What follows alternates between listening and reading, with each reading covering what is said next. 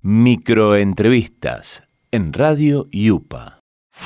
Eh, bueno, mi nombre es Julieta Román Ortiz y voy a estar presentando en Patagonia Cine mi cortometraje Endeble.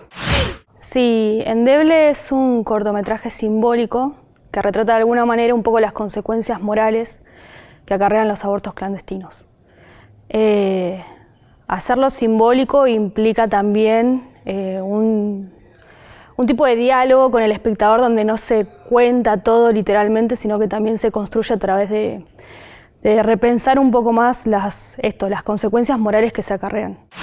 Me parece que es un buen festival, me parece que lo necesitábamos, eh, de que está buenísimo que funcione como muestra también, porque a nosotros, a nosotros nos motiva mucho a poder seguir produciendo y generar contenido en la Patagonia.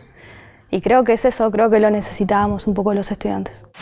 Mi experiencia como estudiante me llevo muchas buenas cosas, yo ya estoy finalizando casi los estudios, eh, me llevo muchas buenas cosas del cine particularmente.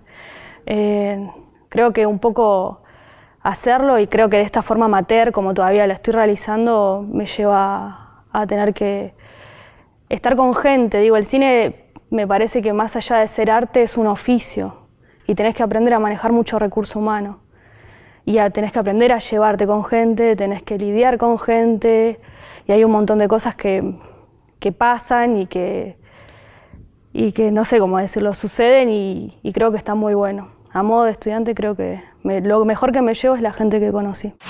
Yo creo que en este proceso donde se está estudiando y sabiendo que se tiene mucha cultura visual, hoy es como que generar contenido es algo que, nada, que básicamente sale por los poros. Pero lo que les recomiendo mucho también es que creo que también generar contenido no es hacerlo a lo bobo, creo que hay que procesarlo. Y yo creo que hay algo que nos pasa a todos los estudiantes que es eh, tener que estar en, en un momento donde la reflexión muchas veces no pasa y se generan contenidos y a veces realmente para hacer algunas cosas está bueno tener los procesos. Así que mi recomendación es, está bueno activarla, pero también está bueno procesar y generar un contenido de forma consciente. Microentrevistas en Radio Yupa.